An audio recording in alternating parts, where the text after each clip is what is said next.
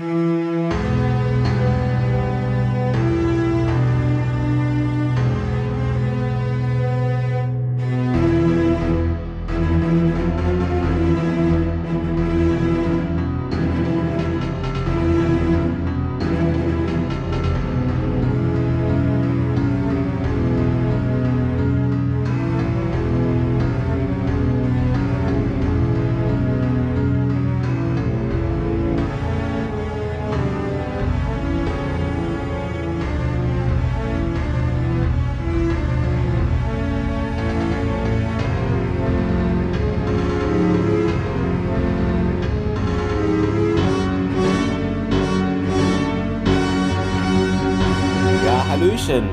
Ihr da draußen an euren Empfangsgeräten eingestellt auf 93,7 FM.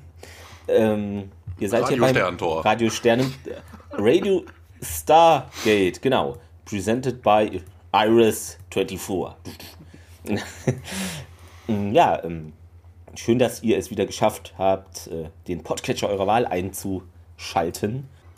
Ja, die richtig Hardcore-Fans brauchen das ja gar nicht mehr. Die haben dann ein Implantat, das sendet dann in einer Tour durch unsere, unser Format. Äh, alles, was äh, genau, stimmt. In, äh, Endlosschleife. Irgend, genau, irgendwo stand es, ähm, es gibt ja 97 Webseiten-Apps, die das irgendwo tracken und irgendwo stand dann, man kann Sterntor so und so viele Tage lang am Stück hören. Das, ja, da wird man was, äh, Baller Baller im Kopf vielleicht, aber kann man, könnt ihr machen. Es gibt genug Folgen, genau. Ähm, ja, ähm, wir hätten eigentlich am, äh, Sonntag aufgenommen, aber ich war unpässlich. Es gab Missgeschicke mit der DB-App und falschen Daten. Also ähm, ein Tipp an, von mir an euch ähm, aus eigener Erfahrung jetzt, wenn ihr in Eile seid und irgendwie Zugwechsel in drei Minuten ist, bucht nicht irgendeine Verbindung, weil man dann eventuell das falsche Datum nimmt und es nicht sieht. Weil ich ging davon aus in der Deutschen Bahn-App, wenn ich an dem Tag, an dem ich gerade in der App bin, dass da automatisch oben der Tag ist, an dem man unterwegs ist, aber das ist nicht der Fall. Da ist dann irgendein Tag eingestellt, dem man vielleicht mal irgendwas geguckt hat. Deshalb 30 Euro in das Klo geworfen und in Frankfurt gestrandet. Aber es ging gut aus. Ich musste nicht unter einer Brücke hausen und wurde nicht ermordet. Ähm, deshalb, ja, es ging gut aus. Aber so ist ja, in Frankfurt, in Frankfurt hast du echt gelitten. Also, äh, nee, weil da fuhr auch nichts. Weil früher, also wo ich noch da gewohnt habe, da dachte ich, okay, da gibt es manchmal noch Züge, so 23.30 Uhr. Es gab auch Züge, aber dann hätte ich irgendwie in Kassel-Wilhelmshöhe nachts viereinhalb Stunden Aufenthalt gehabt und da wäre ich ja auch ermordet oh worden. Oh ja, Kassel-Wilhelmshütte also, ist, ist, einfach toll da. Genau, also äh, das, äh, deshalb, äh, ja, ich wollte irgendwie abkürzen, weil ich war beim Fußballspielen in Simsheim, ähm, Hafenheim gegen Eintracht Frankfurt und dann habe ich gesehen, ach guck mal, der Zug, da bin ich eine Stunde früher in Erfurt zurück. Na, dann nehme ich doch den, Buch da fröhlich vor mich hin, gucke da aufs Datum. Warum steht da 12.05.? Wir haben nicht den 12.05. Ja, und ähm, anstatt dann irgendwie früher da zu sein, kam ich gar nicht mehr nach Hause sozusagen. Genau. also, ja. Ja, unter der Brücke hättest du echt Pech. Ich war vor ein paar Jahren in Frankfurt, da haben die nachts den Frankfurter Bahnhof ja immer abgeriegelt. Genau, die riegeln den auch immer ab, ja. Ja, ja, eben. Da ja. kommst du nur rein, wenn du ein Ticket hast. Und wenn du genau. dann keins hast, dann, äh, hm. Aber durch die Fortuna Frankfurt Connection konnte ich dann doch wo übernachten. Das äh, war doch ganz gut, wenn auch nicht so geplant, aber jetzt weiß ich beim nächsten Mal. Liebhaber. genau. Äh, jetzt weiß ich es fürs nächste Mal, dass ich da einfach. Nee, dann warte ich da halt irgendwo eine Stunde und mache mich aber nicht verrückt, sondern check das alles nochmal gründlich durch. Ja, aber irgendwie, man denkt ja, wenn man, wenn man in der Hektik ist, okay, da wird das richtige Datum drin sein, weil heute ist ja das Datum, an dem ich buche. Dass es praktisch automatisch ist, aber nicht so. Deshalb achtet da bitte drauf, dann, damit ihr nicht irgendwo strandet. Ähm, genau. Das als Pro-Tipp von mir für euch kostenfrei getestet. ähm, ja, und ihr habt natürlich Feedback hinterlassen, kostenfrei. Ähm, Steffen, in Klammern, at Inselradio 815, also vom Lost Podcast, Grüße gehen raus, im Schrub. Schöne Folge, also zur Folge Die Entscheidung im schöne Folge, aber ich muss jetzt hier doch noch mal was anprangern. Wie kann man den Corin Nemecks größte, äh, größten Erfolg nicht erwähnen und das Bild gepostet mit dem Schlägertyp und dem jungen Corin und das ist irgendwie Parker Lewis, der Coole von der Schule. Habe ich, glaube ich, nie gesehen, deshalb, ja. Ja, das ging auch an mir vorbei. Also äh, es gab ja wahrscheinlich 700 solcher Serien in den 90ern und davon hat man zwei gesehen oder so. Ich weiß nicht. Deshalb, ähm, das Bild sagt mir jetzt sogar was mit diesem Haut drauf-Typ da, der den so ein bisschen im, am Schlawin hat, aber hm. ähm, man kann nicht alles kennen, egal wie bekannt es damals war. Das ist zeitlich einfach schwierig. Und was gab es noch? Ähm, ach so, wo ist es denn? Ähm, die, die Steffi, da steht sogar, die Steffi hat uns ähm, eine Spende zuteil lassen. Was? Wie fange ich wie beende ich denn das? Eine Spende zuteil werden lassen? Ist es Deutsch? Mhm. Vielen Dank dafür. Zukommen lassen. Zukommen lassen für deine Unterstützung und hat geschrieben. Ähm, vielen Dank für eure detaillierten Besprechungen. Ich höre euch super gern. Ja, das hören wir auch super gerne, dass du uns super gern hörst. Sehr schön. Mm, also vielen Dank dafür. Was mich nur verwundert, weil auf dieser Kofi-Seite steht jetzt received dreimal, aber mir sind nur zwei Leute bekannt, die gespendet haben. Gibt es anonyme Spender? Ähm, ich, ist es Elon keine Musk? Ahnung, ich habe das noch nie nie ausprobiert. Kann aber Deshalb, sein. Aber ich weiß nicht, vielleicht kann man es einstellen, weil das, da wurde mir dann nichts angezeigt. Ich weiß nicht, also wenn jetzt auf dem Konto 100 Milliarden auftauchen, genau, dann kaufen wir einfach unseren Podcast-Anbieter. Ähm, genau, also vielen Dank dafür. Könnt ihr natürlich äh, ihr anderen auch gerne mal machen, wenn ihr da mal Lust zu habt, uns zu unterstützen. Ja, das war's schon. Ich glaube, das waren die zwei Sachen. Mehr habe ich jetzt nicht finden können. News weiß ich nicht, habe ich auch nichts mehr gesehen. Mhm. Genau, deshalb können wir gerne in die. Ja, jedenfalls News, nichts Stargate-mäßiges. Genau. Es gab natürlich News im Bereich Sci-Fi, richtig großer Sci-Fi, ne? ich sag nur Babylon, Babylon 5, 5 ja. aber ja. ja.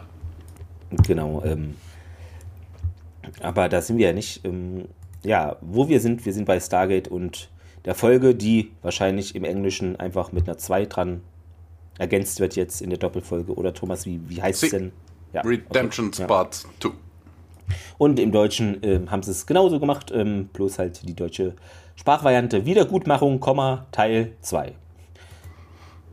Wobei, ähm, jetzt auch im Blick auf die zweite Folge, hm. es hat immer noch nichts mit Wiedergutmachung zu tun.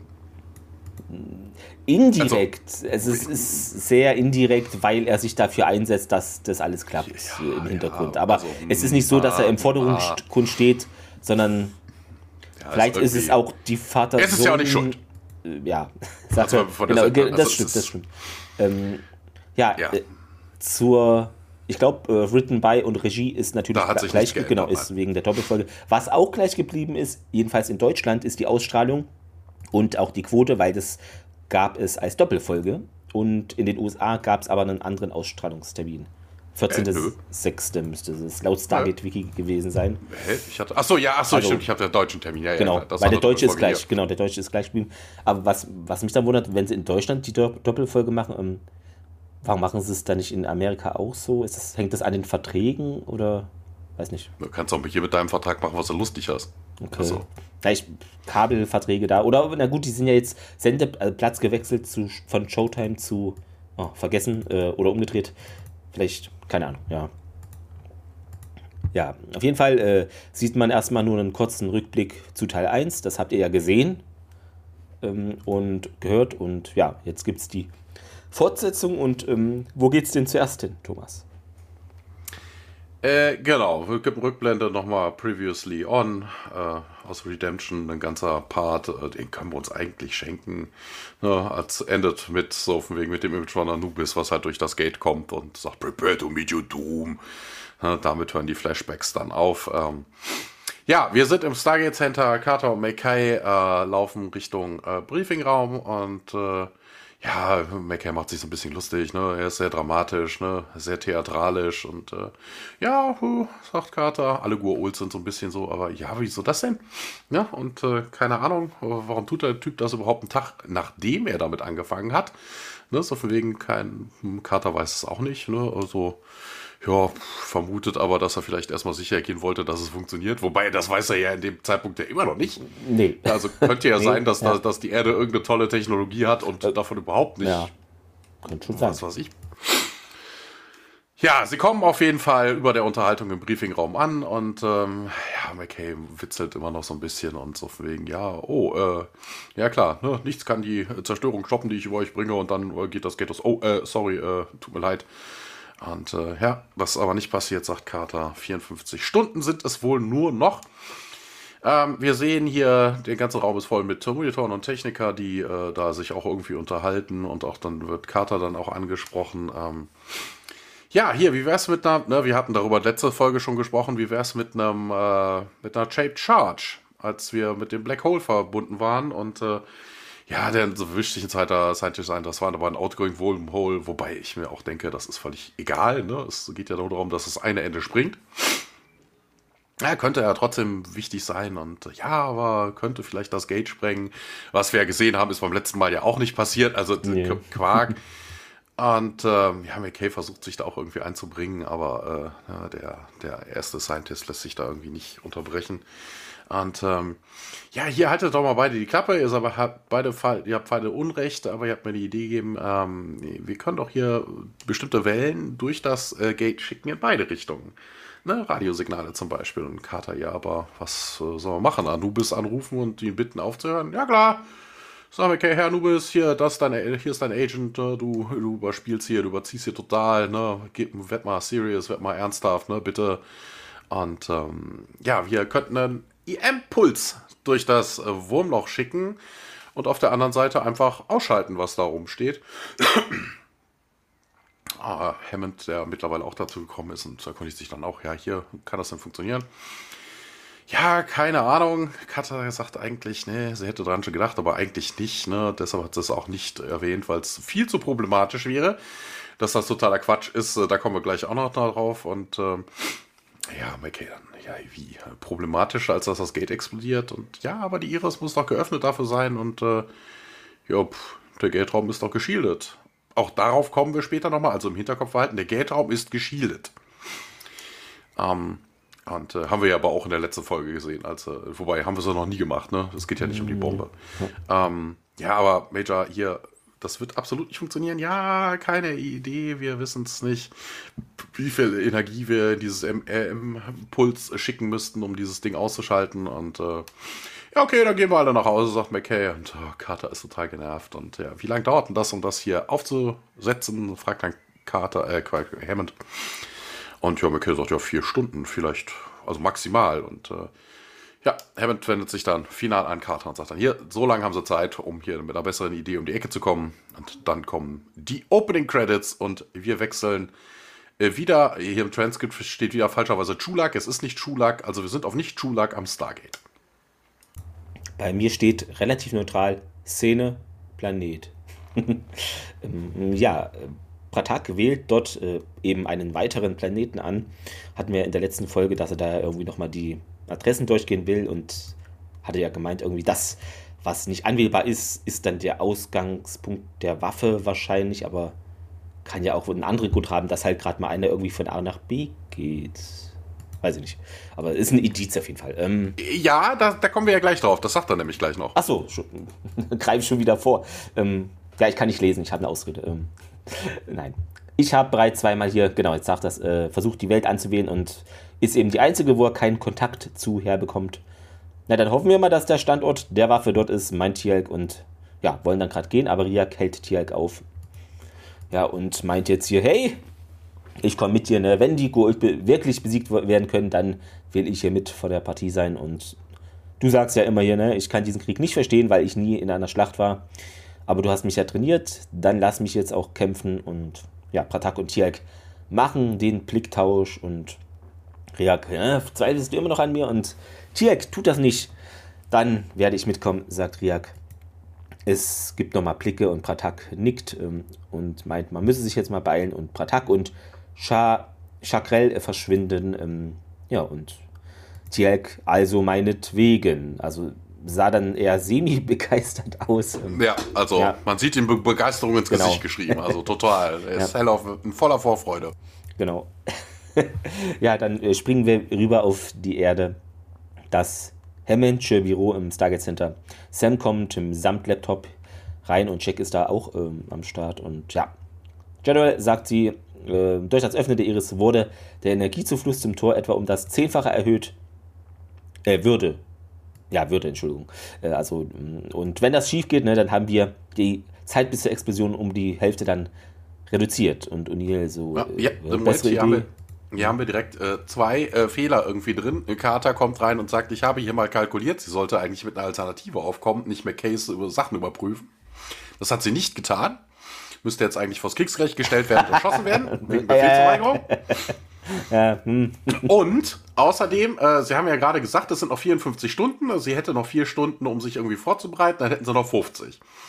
Ähm, und jetzt redet sie davon, wenn sie die, die, die Iris aufmachen, also sie sagt, ne, das wäre dann zehnmal schneller, würde dann der, der Energiebild ab sein. Sagt dann aber, wir würden die Hälfte der Zeit äh, dann uns abschneiden. Äh, wie lange wollten die das Gate jetzt mit diesem EM-Puls auflassen? 25 Stunden. Weiß ich also nicht, mal ganz ernsthaft, ein paar Minuten einen Puls ja. durchschicken, dann verlierst du vielleicht 10 Minuten, vielleicht 20, vielleicht 30. Dann egal, ja. Also, dass sie hier darauf kommt, dass man dann die Hälfte der Zeit dadurch verlieren würde, dass man einmal die Iris für eine Minute, das ist völliger Blödsinn. Ähm, ja, O'Neill hat da keine Lust drauf und fragt nach besseren Ideen und ja, sie so, nein. Und er meint, ja, ich weiß jetzt, Sie haben Probleme mit Dr. McKay und können und Carter regt sich dann ein bisschen auf hier. Sir, es hat nichts ins, im Geringste damit. Und ja, aber ich glaube, dieser Plan hat nur eine Chance, wenn Sie kooperieren und Carter bestätigt das, ähm, sieht aber natürlich nicht begeistert aus und schnappt sich natürlich den Laptop wieder, nicht, dass er geklaut wird äh, und verschwindet. Jack und Hammond tauschen noch einen besorgten Blick aus und äh, dann springen wir hinüber zu einem Frachtschiff äh, im Hyperraum. Ähm, genau, und ja, im Inneren wird da Rüstung, die Rüstung durchgegangen. Tia kniet sich neben Riak und der packt da wohl noch ein paar von diesen Gua'uld-Blendgranaten äh, ein, diese runden Kugeln. Ähm, und Riak, ja, ich weiß, was ich tue. Und Chakrell stellt fest, man ist jetzt hier gleich, man nähert sich dem Planeten und ja, der Hyperraum wird verlassen, es wird sich getarnt und Pratak, Tirk und Riak, alle drei kommen jetzt nach vorne und man sieht den Planeten und er ist umgeben von Goa'uld-Schiffen. Und Chakrell stellt es auch fest, dass er schwer bewacht wird. Ähm, ja, für Leute, die vielleicht gerade nicht hingucken. ja, und Tirk meint, ja, das ist das Zeichen, dass wir unser Ziel gefunden haben, aber ich bin immer noch der Meinung, es könnte aber auch ein ganz blöder Zufall sein, da ist halt gerade eine Flottenansammlung. Also die Geult haben immer zig Schiffe und Hattacks, irgendwo sind die dann halt auch mal unterwegs. Natürlich ist es so, dass die Wahrscheinlichkeit ist erhöht, aber das sind sie, da steht ja nicht eine Markierung drauf, wir sind's. Also, das, weiß nicht, ob die das da an die Scheibe gesprüht haben. Wir sind's, es stimmt. Hm, ähm, ist halt immer ein bisschen so hörensagenmäßig. Also vor Gericht hätte es, glaube ich, keinen Bestand, dass die das sind. Also, äh, ja, Jacquel meint dann. Ja, okay, welche, welche, welche, welcher Gua'uld sollen das sonst sein? Es ist ein, einer von Apophis, äh, Quatsch, von Apophis sage ich schon, von Anubis Planeten, also wird ja auch noch Anubis. Äh, ja, aber dass das dann auch Leute da drauf die Waffe ist, das ist halt eher so, es könnte sein, aber es ist. Ja, ja, aber das mein, verdichtet sich halt. Also, sie hatten ja auch ja. angewählt, ne, das Gate ja, ist länger okay. nicht erreichbar, ne, ja. also das ist schon. Ja, man könnte jetzt hier die Ringtransporte nehmen, äh, mein Chakrell und Pratak, na, hoffen wir doch, dass wir die Jaffa am Boden da irgendwie überraschen können. Also, ja, und dann geht's hinüber wieder zur Erde in den Gate Group, genau. Genau, Sergeant Siler und McKay äh, stehen da auf der Rampe und äh, schauen sich das Gate irgendwie an, messen da, machen irgendwelche Messungen, äh, Maßband. Und es wird ein EM-Generator reingerollt und ähm, auch geil, ne? Weißt du, die haben einen EM-Generator, ne? Carter hatte noch irgendwie Bedenken, das wäre doch voll umständlich und hast du nicht gesehen, ne? Aber die haben den Generator dafür. Ne? Normalerweise erzeugst du einen EM-Blast mit einer Atombombe. Das wäre äh, vermutlich im Gate-Raum nicht nee. so sonderlich doll. Aber mal ganz ernsthaft. Ne? Also vor allen Dingen, wo hat sie denn jetzt die Bedenken? Na, also, die haben einen Generator dafür. Ja, okay, wenn es nicht mit, äh, was ich was, mit 5 Watt klappt, dann hm. mache ich 500, dann mache ich 5000. Also, also, ich weiß nicht, warum, äh, also, oh, was Karte, also, das muss wirklich was mit der Ablehnung gegen McKay zu tun haben, weil das ist eigentlich ein perfekter Plan, ähm, dass er jetzt nicht durchsetzbar ist, da kommen wir gleich zu, was aber auch keinen Sinn macht. Und äh, ja, äh, McKay sagt dann hier, da kommt er hin und ähm, ja, Carter kommt jetzt auch dazu und ja, hier, als du dich in meinem Glanze suhlen, kommt da, ja, ich hasse dich. Und ähm, ja, könnte, könnte nicht schlimmer werden, oder? Ja, ich äh, arbeite an Verachtung. Und äh, ja, hm, ja, wir können, ja, trotz dieser ganzen physischen Anziehung müssen wir hier zusammenarbeiten. Und äh, ja, ich könnte so tun, als gäbe es dich gar nicht. Und äh, ja, McKay wechselt dann aber das Thema. Hier sollen wir die Welt retten. Und äh, ja, äh, Carter hat aber noch mal einen, einen Einwand äh, hier, bevor sie da irgendwie sich dran beteiligen würde. Wie wäre es, wenn man den Impulsgenerator mal auch auf das Gate zeigen lässt? Und äh, ja, McKay macht so eine drehende Bewegung mit dem Finger und das Ding wird umgedreht. Und ähm, ja, wir wechseln wieder zurück auf das Gurult Cargo Ship, wo Tiag äh, auf äh, Riak zugeht und ihn an Seite nimmt. Und hier, du solltest an Bord bleiben mit Chagrel. Und ja, wieso denn? Ja, eines Tages wirst du ein großer Krieger, aber die Gefahr ist auch viel zu groß. Ja, ich bin, ich bin, ne, I'm prepared to die, ne, so wie Klingonen halt sind. Ähm, Tiag äh, lacht und äh, streichelt Riaks Kopf. Und äh, Tiag wendet dann aber ein, ich äh, bin aber nicht bereit, dich sterben zu lassen. Und ja, plötzlich gibt es auf jeden Fall eine Explosion, Explosion, Explosion. Eine Explosion. Ähm, Shakal meldet zwei Glider in Pursuit und ja, aber wie ist denn das möglich? Sind wir nicht getarnt? Und äh, ja, irgendwie hat vermutet Bratak, dass Anubis wohl die Möglichkeit hätte, getarnte Schiffe zu äh, orten. Und äh, Chakrel enttarnt dann das Schiff und äh, gibt die Energie dann auf die Schilde. Und äh, ja, es steht eine Erfolgungsjagd im Weltraum. Und äh, Chakrel sagt dann auch hier, wir nähern uns den Service-Ring, also der Position, wo sie die Service-Ringe benutzen könnten. Und äh, ja, Bratak ruft dann Tiag zu sich, Bratak steht schon auf dieser Transporterplattform und äh, Rayak wendet sich nochmal an seinen Vater und sagt hier, wenn es hier so gefährlich ist, wie gefährlich kann es auf dem Planeten sein? Und ja, Shakal sagt, hier, geht alle, ich äh, tue hier mein Bestes, um zurückzukommen. Und ähm, ja, okay, Tiak dann wieder will ich kommen, bleib bei mir, nah bei mir und äh, wir dürfen die Leute am Boden nicht alarmieren und äh, ja, sie sind dann alle drei auf der Plattform und äh, Shakal sagt doch, Shell Knock! Der Transporter geht los und die drei landen auf diesem Planeten, ähm, landen aber direkt von der, vom Regen in der Traufe. Steht nämlich ein paar Jaffa da rum und sagen, Identify yourselves! Und ja, eine von den Granaten, über die wir gerade gesprochen haben, wird von Bratta geworfen. Die Jaffa äh, fallen alle betäubt um. Also die meisten, ein paar werden noch so beschossen. Ryek wird getroffen von einem Staff Weapon Blast. Äh, Tiag tötet dann noch äh, den Jaffa, der seinen Sohn angeschossen hat, und äh, Bratak und er helfen dann Raik auch hoch. We must move. Und im Gate Room geht es dann auf der Erde weiter. Genau, also äh, Riak wird irgendwie in die Schulter getroffen, also ja, nicht. Ja, genau. Genau. Ähm, ja, dort ähm, wird der, also jetzt ist wohl doch Zeit für den Plan, weil Carter nichts eingefallen ist. Äh, so deutet man jedenfalls die Szene. Dieser Generator wird nämlich ja, Zeit hatten sie ja sowieso, ne? Ja, ja. Hammond hat ja gesagt, Carter, sie haben vier Stunden, ja. dann äh, wird hier der EM-Generator in Position gebracht, äh, bis dahin anderer Plan. Aber da ist wohl nichts so. planmäßig passiert, dass da noch ein Plan rumkam. Ähm, der Generator wird in Position gebracht und McKay findet das supi. Und Carter meint auch, ja, wir sind jetzt hier bereit. Hammond gibt ihnen dann einen Daumen und ja, Sam und McKay verlassen den Gate-Raum, Raum, sie rennen in den Kontrollraum und Sam setzt sich so gleich an den PC und ja, ähm, befiehlt, dass man jetzt die Blastdoors schließt. Äh, ja, das passiert auch und der Generator startet. Ähm, Iris öffnen. Sam legt die Hand auf die Fläche, um die Iris zu öffnen und das äh, passiert auch. Ja, die Energieübertragung steigt kontinuierlich auf das siebenfache, achtfache, zehnfache. Ja, und na los, äh, meint äh, McKay und Hammond zu Davis. Ja, hören Sie nicht? und der hört, ähm, aktiviere elektromagnetischen Impuls. Darauf fallen dann die Bildschirme ähm, im Gate, äh, ja, Gate Room aus und Carter stellt fest, dass die Energieübertragung weiter äh, ansteigt und ja. Wobei das an der Stelle ja auch wieder ein Fehler ist, also von wegen, hm. der Gate-Raum ist geschildert. Also von wegen, das ist egal, wenn da unten dieser Impuls losgeht. Hm. Das hat nichts mit dem, mit dem Überwachungsraum zu tun. Null. Es hätte keinerlei Einfluss da oben. Also nix. Völliger ja. Quatsch. Ist einfach optisch, optisch, dass man es mitkriegt, keine Ahnung. Ähm, Carter meint dann, ja, hören Sie, wenn sie das funktionieren würde irgendwie äh, und kommt dann nicht weiter, denn plötzlich ja, beginnt sich da alles elektrisch zu laden und es, ja, blaue Blitze umgeben das Gate und den Generator. Es sprühen auch die Funken Und die Schutztüren da bekommen wohl auch Einschläge ab und Sam und Davis springen auf und man befiehlt die Iris jetzt zu schließen. Ähm, ja, auch diese Szene wieder völliger Blödsinn. Also der Plan hätte klappen müssen. Also das Einzige, was hätte passieren können, dass auf der anderen Seite das eine Technologie ist, die nicht anfällig ist für EM-Wellen. Ne? Also das, das hätte noch sein können. Aber das hier, was jetzt hier passiert, ist völliger Quatsch. Also, ne, die schicken Energie durch das Gate. Das Gate ist dafür gemacht, dass es auch Energie durchlässt. Ne? Das funktioniert, das wissen wir, das geht.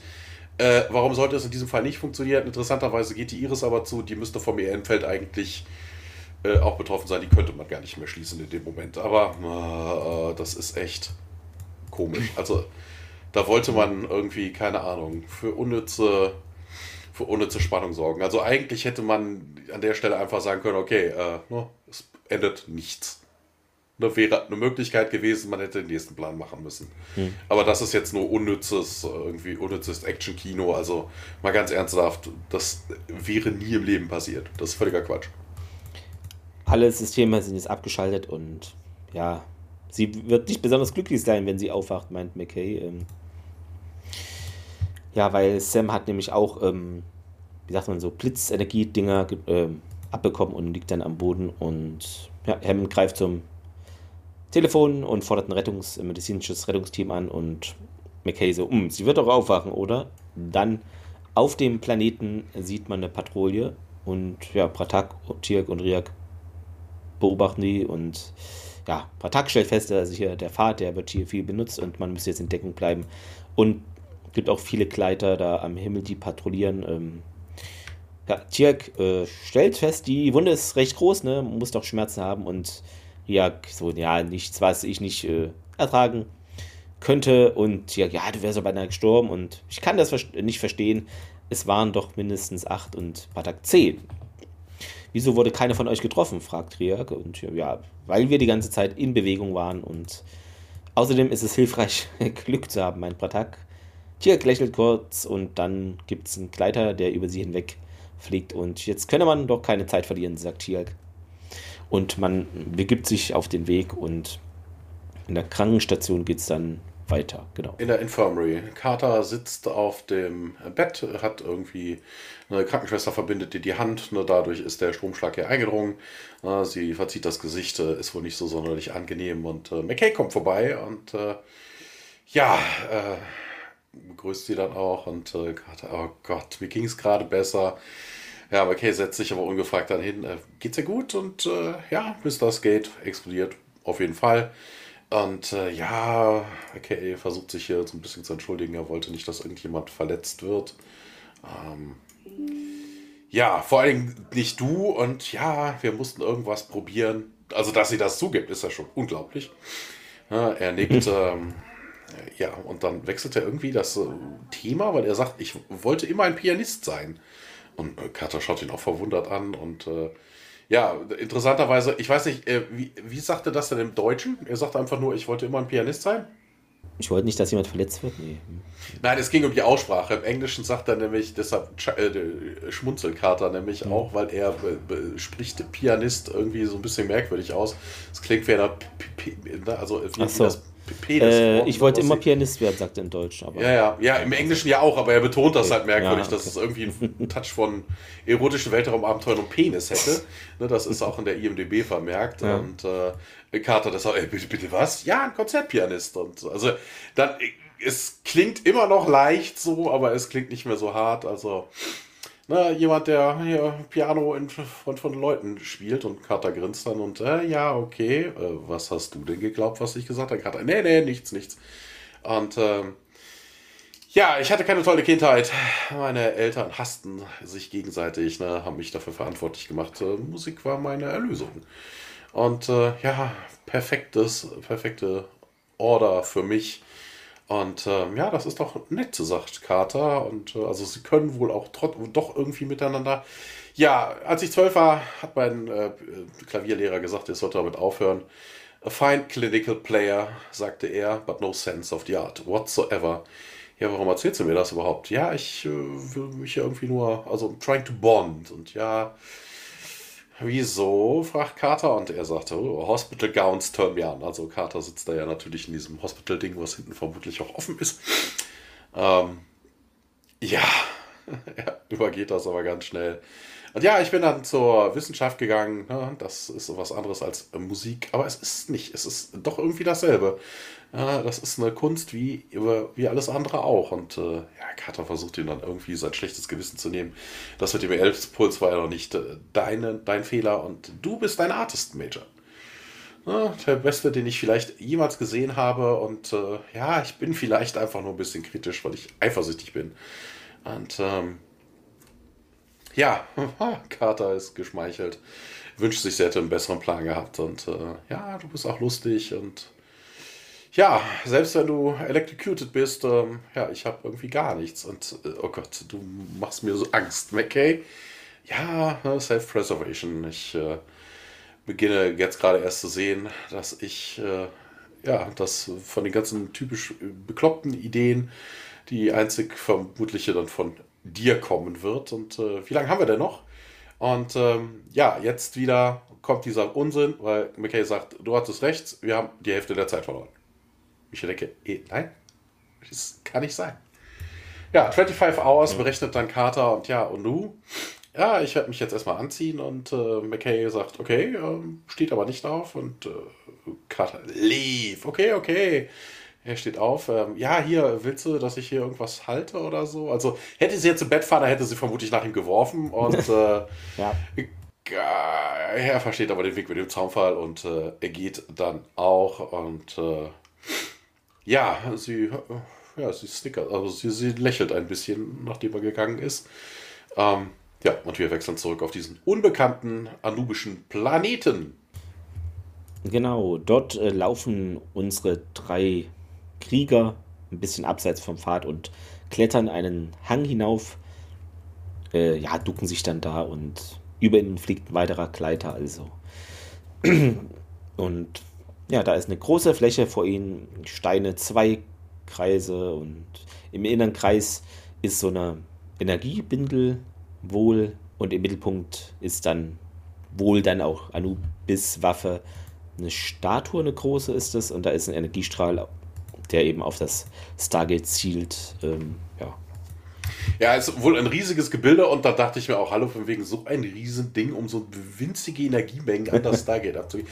Also da ist doch irgendwas völliger Blödsinn. Also da ist doch irgendwas, ne, also da müsste sich doch, also wenn die so viel Energie wie da zu sehen ist, durch das Ding brennen, müsste doch die Iris eigentlich durchbrennen. Da kommen wir später nochmal in einer anderen Folge zu, aber also, das ist ein riesen energetisches hm. Gebild. Ein riesen, einen, einen beindicken oder dickeren Energiestrahl, der auf das ja. Gate abgefeuert wird.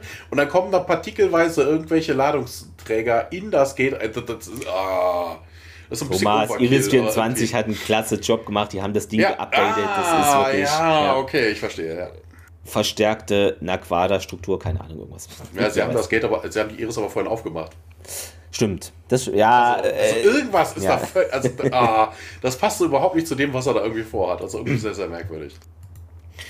Genau, ähm, hier steht noch, die Steine erinnern zum Teil an den Planeten aus kein Ende in Sicht. Ähm, ist mir gar nicht aufgefallen, aber ja, könnte sowas von haben. Als sich eben die Luft mit elektrischer Energie ansammelt, ja, Pratak mh, hm, stellt nochmal fest, er kennt eigentlich, äh, also äh, ähnelt diese Waffe irgendwie keiner Geult-Waffe, die er jetzt irgendwie auf dem Schirm hat. Und Tialk, ja, hab sowas schon mal gesehen, wahrscheinlich von den Antikern entwickelt. Und Riek so, hä, wer sind die denn? Eine fortschrittliche Rasse, denen wir die Sternentore verdanken. Und Riek so, aber, aber ich habe doch gedacht, dass. Und die Gold haben die Technologie, die, der, äh, Technologie der Antiker nur gestohlen, mein Tiak. Und ja, bla bla, Dialog, Dialog und ja, hier ja, wenn die Waffe zerstört ist, dann kann hier Anubis keine mehr davon neu konstruieren, meint Tialk. Um, ja, aber okay, vielleicht nicht eins zu eins, aber haben, haben die nicht auch Wissenschaftler oder sowas in der Richtung? Geult, Waffenexpert, Wissenschaftler? Nein. Weiß man Wobei ja nicht. eigentlich ja, also, eigentlich ja auch Quark ist. Also sie gehen von der eigentlich davon aus, dass das ein antiker Gerätchen ist, mhm. ne? was man jetzt zerstören könnte und Apophis es nicht wieder neu bauen könnte. Das kann ja durchaus sein. Aber ne, dadurch, dass Bratak die ganzen Gate-Adressen kennt, könnte man annehmen, dass er vielleicht diesen Planeten auch kennt. ja. No, das wäre schon aufgefallen, wäre da so ein Riesen. Und vor allen Dingen, was soll denn das für eine Antika-Waffe sein, äh, die da einfach mal rumsteht, um andere Gates überladen zu lassen? Also ich denke mal, da hätten die Antika bessere Methoden, als so einen riesen Energietic-Schnuppi-Fluppi da abzuziehen. Also mhm. ich denke mal, das wird Apof, äh, Anubis selber gebaut haben mit seinem halben Antika-Wissen oder sowas ja. und äh, das vielleicht das Beste, mit dem er rausgekommen ist. Also hm. vielleicht hat er dann noch irgendwie irgendwen mal wieder gefangen und dann auch dem irgendwelche Pläne ausgesaugt, damit diesem Gehirn. Den, die Antika gibt es ja nicht mehr. Nee, aber irgendwen anderen, ich weiß es auch nicht. Schwarzmarkthändler, äh, was ist denn hier? Haben wir denn genügend Sprengstoff und na, darum kümmern wir uns schon. Du bleibst hier, aber ich. Aber Riak wird unterbrochen. Nee, du bist verletzt und erhöhst dir nur das Risiko und Riak, nee, nee, hier, mein Symbiote halt mich und so weiter. Also, nee, Riak soll jetzt auf seinen Papa hören, meint, Attack, äh, Ne, ist nur eine von vielen Schlachten, die geschlagen werden müssen. Und hier gesagt, er solle doch bis Sonnenuntergang hier bleiben und man wird versuchen, ja, dann vorher halt schon zurück zu sein. Und ja, Riak wird da eingelassen, die beiden verschwinden und es geht im Stargate Center im Labor weiter, ähm, wo Wissenschaftler Nummer 1 ähm, meint, wenn wir das Tor mit einer Trio- und Trinium-Legierung umgeben, äh, reduzieren wir die Wirkung der Explosion um 40% Und ja, der zweite sagt, nee, nee, hier keine Zeit für sowas. Äh, General Hammond, wenn wir das Tor jetzt selbst sprengen, können wir den späteren Schaden um bis zu 20% reduzieren. Und Wissenschaftler 1, naja, aber der Schaden für die Atmosphäre hier wäre gewaltig. Äh, die Überlebenden würden sich auf einer Welt wiederfinden, die Leben, wie wir es kennen, nicht mehr gewährleisten kann. Und aber ja, dann seilt sich Sam von ihnen ab, geht zu McKay und der am Fenster steht und auf das äh, Tor schaut und na, was denken Sie? McKay meint, ach, Sie meinen hier diesen Unsinn, den die Schwätzer reden. Hm, was tut denn Ihr außerirdischer Freund da unten? Und wir sehen Jonas Quinn, der da unten äh, auf der Rampe steht, einen Kaffee in der Hand hat und äh, Captain Janeway imitiert. Äh, ja, dann im Torraum. Hm, Jonas steht da immer noch auf der Rampe und starrt da das Gate an. Äh, Sam ist jetzt mit dabei. Hm, jetzt tut es dir leid, dass du hierher gekommen bist, oder? fragt Carter und naja, so kann man das wirklich nicht sehen. Ähm, ja, was machst du überhaupt hier? Komisch, klingt, klingt komisch, ne? Aber irgendwie beschäftigt mich das, seitdem ich hier bin. So, ja, was denn jetzt genau? Naja, hier, wir befinden uns doch hier in einem Berg. Ähm, das Tor kam, äh, kann offenbar durch keine dieser Türen gepasst haben. Ähm, wie kam es hier rein, willst du wissen? Und Jonas bejaht das und Carter zeigt nach oben. Der Deckel lässt sich öffnen, fallen der Deckel. Ich glaube, das ist falsch geschrieben hier, das müsste die Decke sein. Hm. Dahinter befindet sich ein Schacht, der zur Oberfläche führt und darin gibt es einen Kranmechanismus, der das Tor dann ähm, heruntergelassen hat. Und Jonas findet das ist interessant. Hm. Geht es auch nach oben? fragt Jonas und eine Verlegung des Tores schaltet es aber nicht ab, mein Kater. Es gibt keinen Ort auf der Erde, wo. Und ja, scheint es wohl doch zu geben. Jonas sieht sie einfach nur an, während Sam, äh, in Sams Kopf. Was steht hier? Während in Sams Kopf gerade Achterbahn gefahren wird. Sie grinst jetzt und ja, der Jonas trinkt Kaffee und meint: Ach, ich wusste, dir fällt schon was ein. Sam berührt seine Schulter leicht und macht sich dann wieder auf den Weg zu Hammond. Dann noch eine Miniszene auf dem Planeten. Ähm, Band ohne Namen, Planet ohne Namen, äh, Ratak und Tier gelaufen durch den Wald äh, zu diesen größeren Steinen, die wir vorhin schon gesehen haben und wollen gerade da irgendwie weitergehen. Dann rennt Tier gegen ein unsichtbares Schutzschild, ähm, hält dann seine Waffe dagegen und das Schild ist aber immer noch da, also warum soll es auch nicht da sein? Äh, dann, ähm, ja, und das soll wahrscheinlich die Waffe schützen, stellt hier fest. Und Pratak meint, der Pfad. Äh, und dann drehen sie sich um und es geht wieder im Stargate Center im Besprechungsraum weiter. Der Pfad, die wollen jetzt auch aufsteigen, ja? Wir sind, das ist ein Teaser auf die Ori oder auf irgendwen, äh, man weiß es nicht.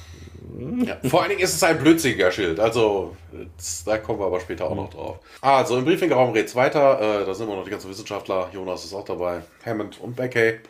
Und Carter erzählt denen, hier, Leute, hört mir mal zu.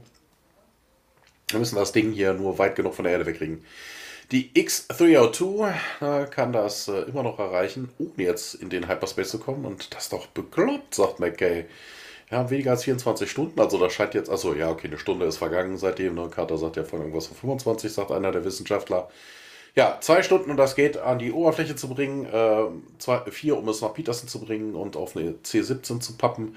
Dann nochmal zwei weitere, um es nach Area 51 zu bringen. Wobei ich mir denke, man könnte auch direkt dahin fliegen, aber naja, okay. Äh, eine A747 könnte uns in Nevada äh, äh, treffen und 16 äh, Hour, 16 Stunden hätte man dann noch, um diesen ganzen Scheiß dann festzuschweißen und in die Luft zu bringen. Und ähm, ja, ne, wenn wir hier rumstehen, passiert hier wird gar nichts passieren und ich äh, ne, das hier könnte den Planeten retten und wir werden es schaffen. Und Hammond sagt dann auch, ja, move people. Wobei Carters äh, Berechnung ja auch ein bisschen falsch ist, also weil es ja mehrere Sachen mhm. gibt. Ne? Also von wegen, sie müssen ja das äh, Stargate an eine Stelle bringen, wo dann auch die äh, die, äh, die X302 ist oder so. Also das sind ja Sachen, die dann parallel gehen. Ne? Also die sind nicht äh, aneinander gebunden. Ja. Theoretisch. Ähm, Hammond auf jeden Fall gratuliert äh, Major Carter und äh, das war nicht meine Idee, also nicht, nicht ganz meine Idee. Äh, ich, äh, aber es ist ja auch noch nicht getan und Hammond bestätigt.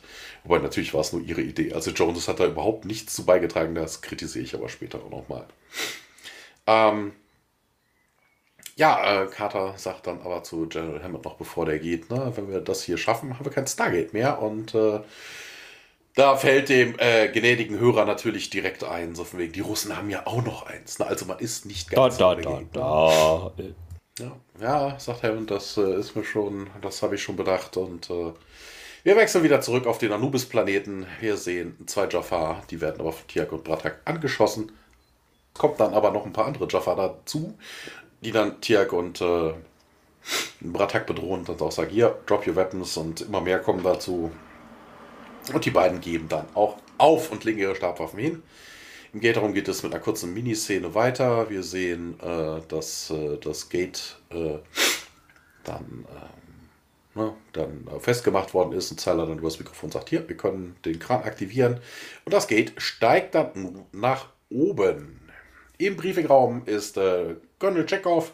Na, und so von wegen, ja, hier, wie wär's? Ich habe meinen äh, Vorgesetzten den folgenden, folgenden Kompromiss vorgeschlagen. Äh, ja, hier, Continued Cooperation, Full Disclosure of the X302 Technology.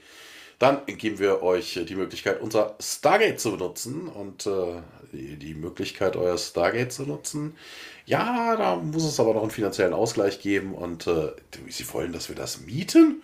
Ja, so einfach gesprochen. Ähm, äh, Hammond ist ja auch ein Dummbatz, weißt du, so von wegen, ne? Der, er sagt dann nämlich, er verschmeißt eigentlich sein ganzes, äh, seinen ganzen Trumpf ins äh, Feuer, weil er sagt hat, die X302 Superspace Technology funktioniert doch gar nicht, weißt du, was vermutlich nur den Preis hochtreiben würde fürs Gate. Also, das ist auch totaler Quatsch. Ja, aber irgendwann sagt Chekhov, deshalb bin ich doch überhaupt hier und äh, ja, meine äh, Regierung ist eh nicht äh, gewillt, hier irgendwie das Risiko einzugehen, das äh, ein Stargate-Programm selber zu betreiben und äh, ja, versuchen hier nur und äh, Helmut unterbrecht ihn.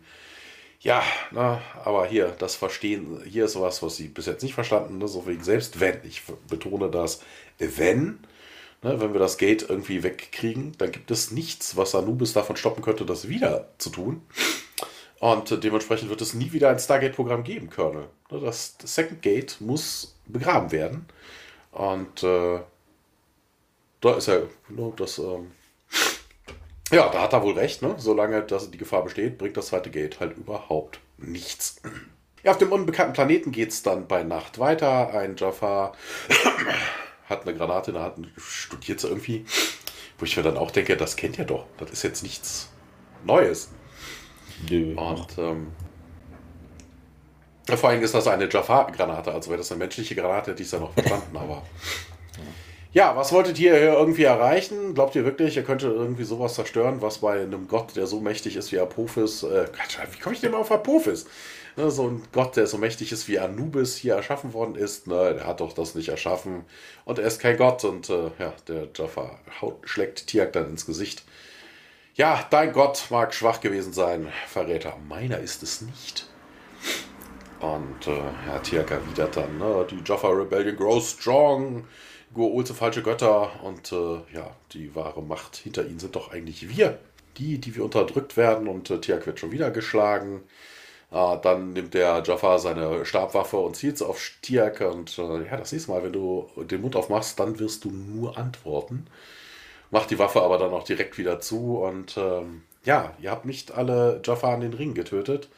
Wir wissen also, dass ihr zu dritt seid. Wo ist der Junge? Und äh, hier gibt keine Antwort und äh, ja, da sieht man mal, wie, wie erbärmlich eure Rebellion ist. Ihr bringt einen Jungen zu einem Kampf von Männern. Und äh, ja, Tiak will sich auf ihn stürzen, wird aber zurückgehalten. Und äh, ja, ist vielleicht irgendwas anderes. Ähm, irgendjemanden, dem du dich beweisen willst. Und äh, ja, der Jaffa sagt dann auch, hier, bringt mir den alten Mann. Wobei, welchen alten Mann? Also die sind ja alle da. Also er meint vermutlich Batak. Hm. Ja, hier, ja. guck mal, dass ihr den Jungen findet.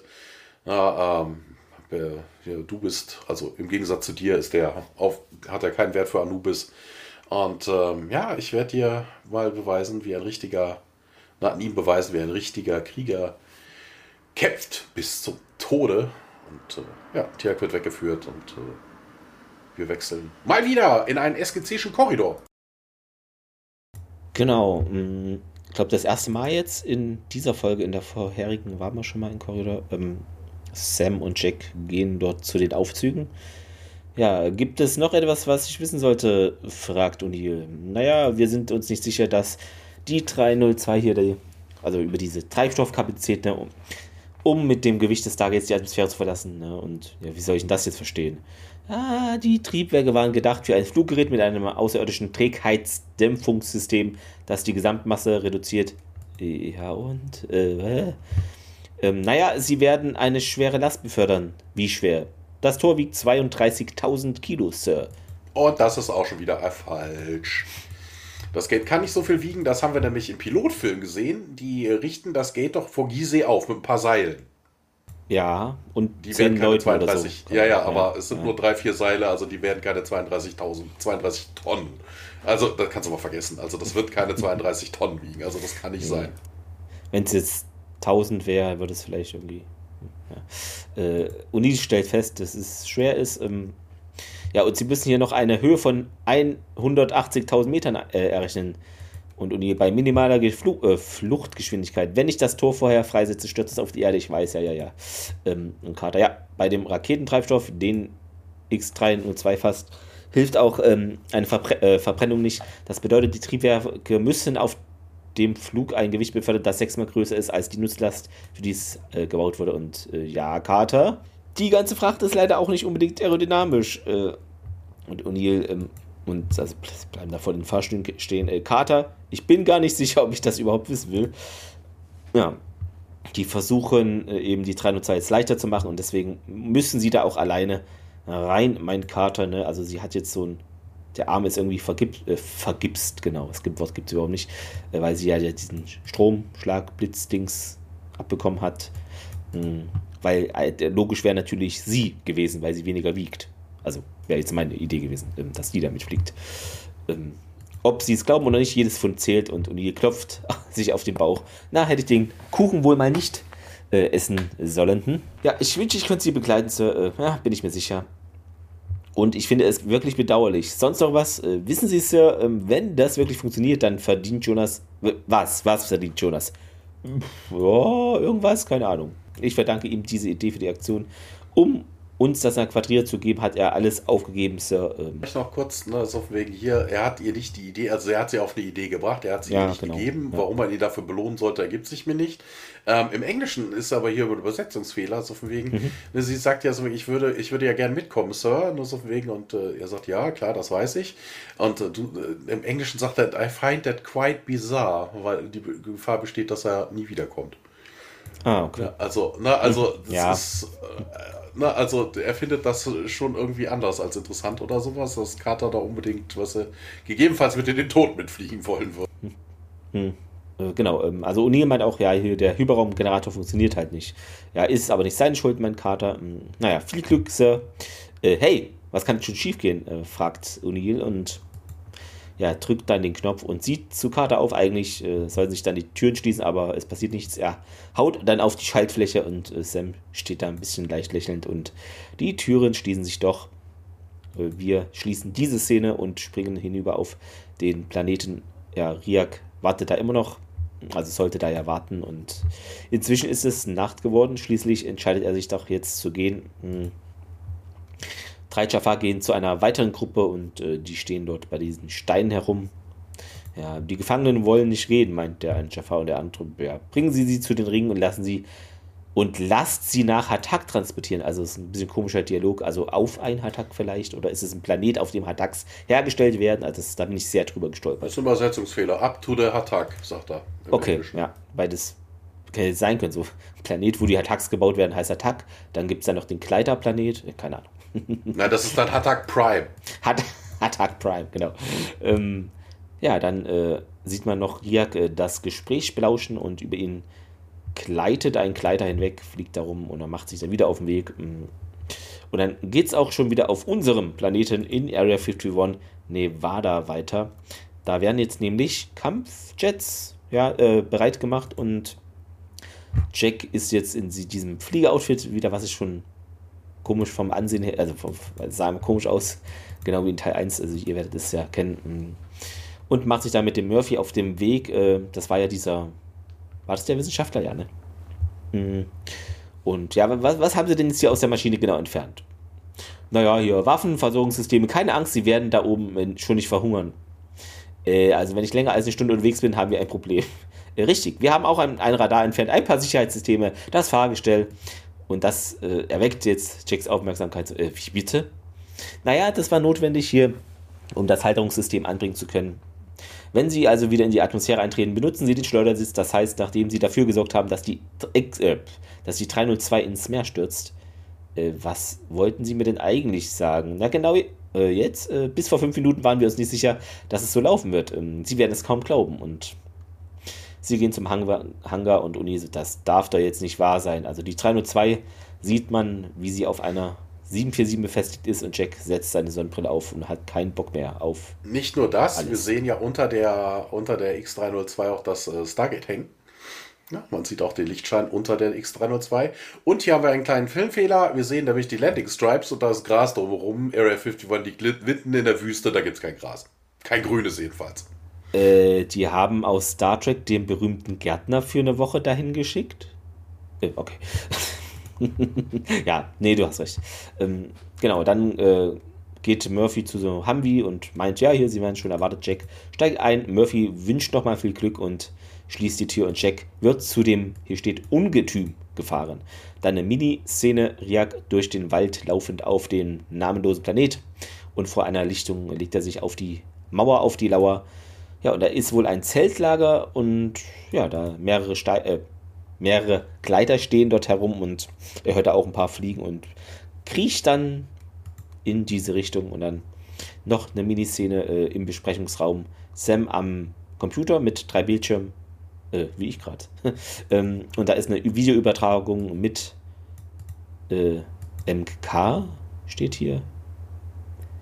Äh, Video. Keine Ahnung. Videoübertragung mit MK. Auf jeden Fall mein Kater. Sie sind in der Luftseher und der Pilot der 747 meint Mission Ach so, Mission Kommando. Äh, wir nähern uns McKay Trennung. sollte vermutlich haben. Ach so, McKay, stimmt. Weil steht nur MK. McKay, Jonas Hammond und Sergeant Davis. Okay, ja. ja, und dann äh, springen wir in ungeahnte Höhen in die Luft. Genau, ähm, im X302 Cockpit, äh, wir sehen, äh, ne, wir sehen halt, also beziehungsweise erstmal sehen wir, dass die X302 auf der 747 ist. Ne, das geht da drunter und äh, andere Flugzeuge fliegen neben der 747 und äh, Herr Pilot meldet sich hier, ja, hast du bei 10.000 Metern und äh, O'Neill bestätigt und äh, Mission Command mischt sich auch noch ein. Sie haben das Go für Separation, Starflight und Proceeding with Separation, sagt du dir. Das hat irgendwie wirklich wie so eine gängige Checkliste, als ob jetzt nichts da irgendwie darauf hinweist, dass die ja. Erde in totaler Gefahr ist. Also man hat man tausendmal schon gemacht, sowas. Es ist nichts Besonderes. Ne? Und ihr drückt ein paar Knöpfchen und die X302 äh, geht rast davon. Also sieht eigentlich eher aus, als müsste runterfallen, weil die relativ langsam unterwegs ist. Das sieht jedenfalls in dem Film, in, dem, in der Szene so aus. Und so bricht dann, oh, Separation complete. Ihm wird Good Luck gewünscht. Und äh, ja, der beschwert sich, hört auf, wie immer gut das zu wünschen. Und äh, im Briefingraum hört man dann Altitude Reading 30 Kilometers und Mach 6 hätte man jetzt. Engaging Aerosp Aerospike Engines, sagt O'Neill. Und im Cockpit drückt er wieder ein paar Knöpfchen. Das Flugzeug beginnt zu wackeln und äh, Little Bumpy Command und äh, ja, ne, ihr könnt, Sie können immer noch nicht Ihren Rocket Booster einsetzen, sind immer noch zu niedrig. Und ähm, ja, ich habe vielleicht ein bisschen untertrieben, sagt er. Hier, das Ding fällt so langsam auseinander. So klingt es jedenfalls. Und im Kontrollraum hört man dann, ja, 42 Kilometer und er muss 50 erreichen, sagt Carter. Dann kann er die Main Rocket Engines feuern im X302 Cockpit. Gehen Warnlichter an und äh, jeweils ich Command Master Caution Alarm hatte ich und äh, Command bestätigt und äh, ich verliere Energie, sagt O'Neill. Und im Briefingraum hört man dann, ja, Starflight Altitude is only 84 Kilometers, also 2 Kilometer fehlen. Und ihr dann hier Full Engine Port Engine Failure, uh, Starboard at 60% und uh, ja, im Cockpit bleibt und hier nichts anderes übrig. Hier, ich werde jetzt die Rocket Booster zünden und Mission Command sagt, die sind zu, zu niedrig. Ich verliere Geschwindigkeit Command. Ich werde jetzt also auch Altitude verlieren, also Höhe verlieren. Und Command, bitte ihr okay geben. Ne?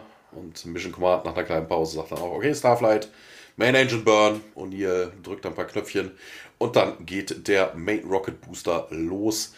250.000 Kilometer pro Stunde, 28 sagt Carter, 40 und das müsste er 14, 15 Sekunden aushalten und äh, ja, und hier an Bord der X302 wieder hier. Der Antrieb läuft auf 100%. Ich nähere mich den 40.000 Stundenkilometern. Ähm, Höhe wären 21 Kilometer. Uh, nee, 210, one, nee, 120, 1 to 0 Kilometers. Und ähm, ja, Carter zählt dann runter, 5, 6, 7. Ja, und hier hört man über die Speaker, ich werde jetzt äh, mich fertig machen, das Gate loszulösen. Und ja, nicht, ja, nicht, sagt Command. Und äh, ich burn, I'm burning out of here. Also, ne, man hat vermutlich nicht genug. Er muss eine bestimmte Höhe erreichen. Irgendwann sind die Rocket Booster alle, deshalb sollte er auch die erste 50 erreichen. Er hat da zwei Kilometer irgendwie zu wenig, wobei ich mir dann auch denke, also groß wird es ja jetzt nicht machen. Aber ja, ne, die Gefahr, dass das Ding dann wieder auf die Erde fällt. Hm. Ja, die Rocket Boosters gehen plötzlich aus und, äh, und ihr sagt dann, okay, jetzt habe ich keinen keinen Sprit mehr. Und äh, ja, Mission Command sagt dann Starflight, jo, Altitude ist 130 Kilometer und äh, nee, das kriegt er nicht in, sagt Carter.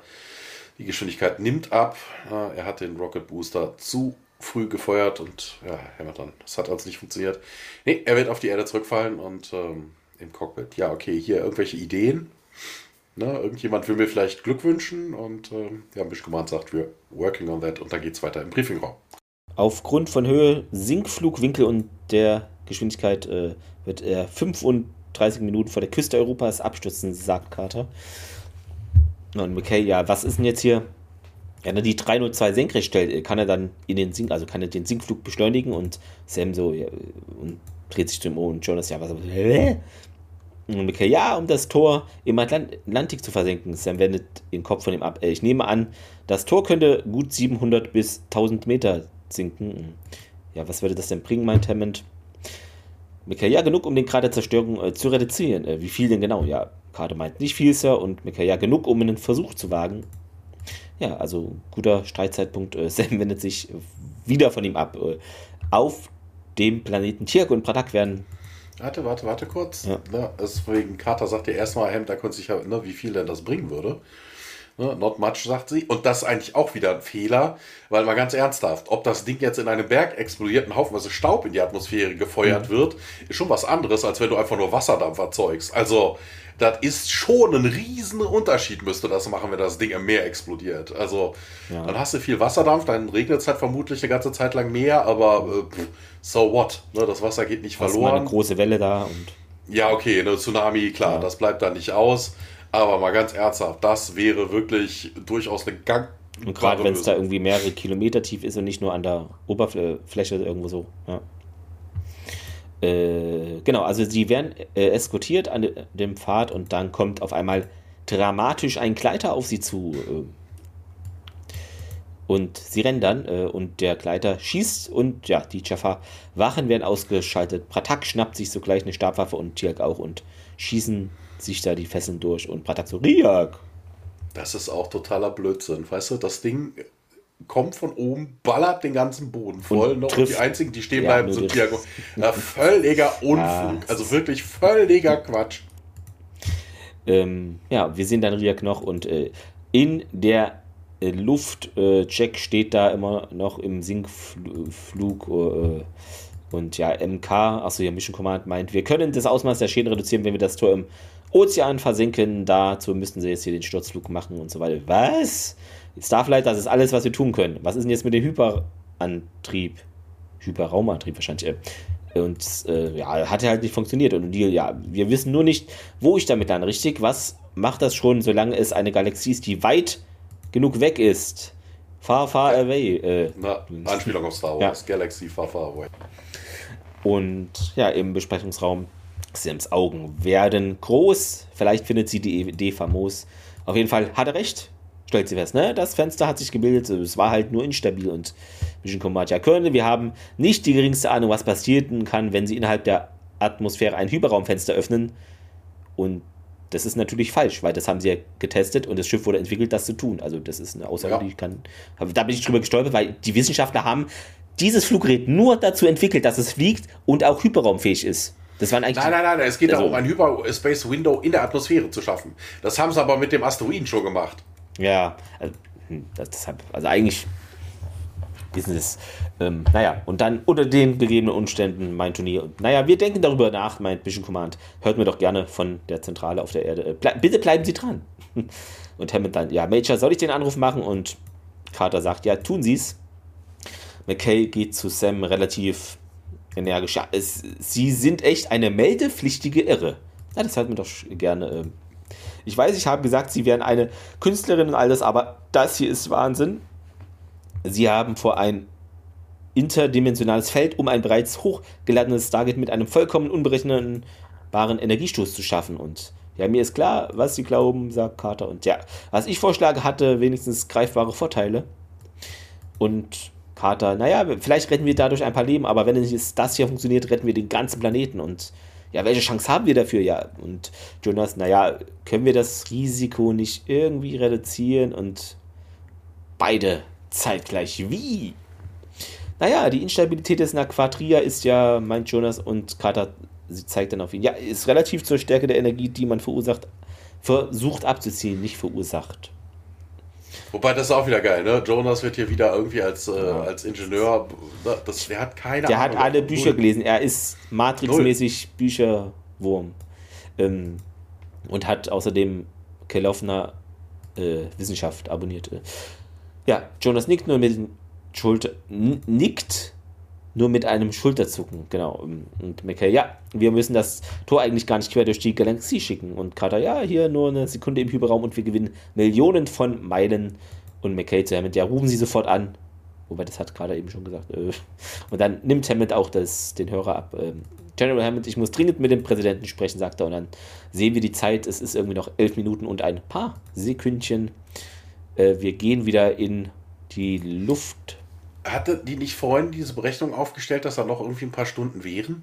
Also wie, wie, wie plötzlich jetzt der Countdown bei elf Minuten ist, nur weil man eine, also ich weiß nicht. Spannung. Also ja, ja. aber ist jetzt kein äh, Vielleicht musste der, vielleicht musste der Pilot nochmal aufs Klo oder sowas. Hat dann die Welt am Sonntag mitgenommen oder so und hat einfach was länger genommen. Wer weiß, wer weiß. Ähm, in den luftigen Höhen ähm, O'Neill gibt dadurch hier Höhe 76.000 Meter weiter fallend. Wobei mir das jetzt auffällt, wenn du als Pilot deine Höhe dauernd durchgibst, ist es nicht totaler Quatsch, weil die sehen ja unten, wie hoch das Ding fliegt, oder? Ist es nicht eigentlich, weiß man das nicht als Mission Command, wie hoch gerade irgendwas fliegt? Ja, also, vermutlich so ungefähr. Oder, okay, also. weil die haben doch da GPS-Tracker dran, die haben da Funkwellen, Telemetrie, Radare für Milliarden reingeknallt. Also eigentlich weißt du doch immer, wo sich dieses Flugzeug befindet. Deshalb fällt mir so ein, wieso sagt der Pilot das, falls da unten einer einpennt vielleicht. Hm. Aber ja, ist ja okay. Hat, es hat bestimmt seinen Sinn, dass man alles nochmal doppelt checkt und verbalisiert. Auf jeden Fall meint das Mission Command, dass jetzt hier alles klar ist und man soweit ist. Ähm, Starflight, wir greifen Ihre Idee auf und Uni so, ja, danke, weisen Sie mich ein. In die Klapsmühle? Fragezeichen. Ähm, Sam schaltet sich ein. Wir werden hier das Sicherheitsprotokoll übergehen, das eben dafür sorgt, dass 302 ein instabiles Wurmloch vermeidet. Wir glauben, dadurch können wir eben hier die Erfolgschancen äh, erhöhen. Und wenn man sollte den Generator für eine Sekunde nur aktivieren und ja, dummerweise wurde es für so eine kurze Dauer nicht programmiert. Äh, und McKay so, äh, warten Sie. Er gibt was in den Rechner ein und Carter, äh, natürlich, das ist richtig, danke. wir schreiben ein neues Programm. Wir können es in ein paar Minuten überspielen. Ähm, ja, und okay, und in Zwischenzeit sinke ich einfach weiter. also ein cooler Spruch. Ähm, ja, schaut aus dem Fenster und da geht es ganz schnell bergab, hätte ich fast gesagt, aber da ist ja gar kein Berg.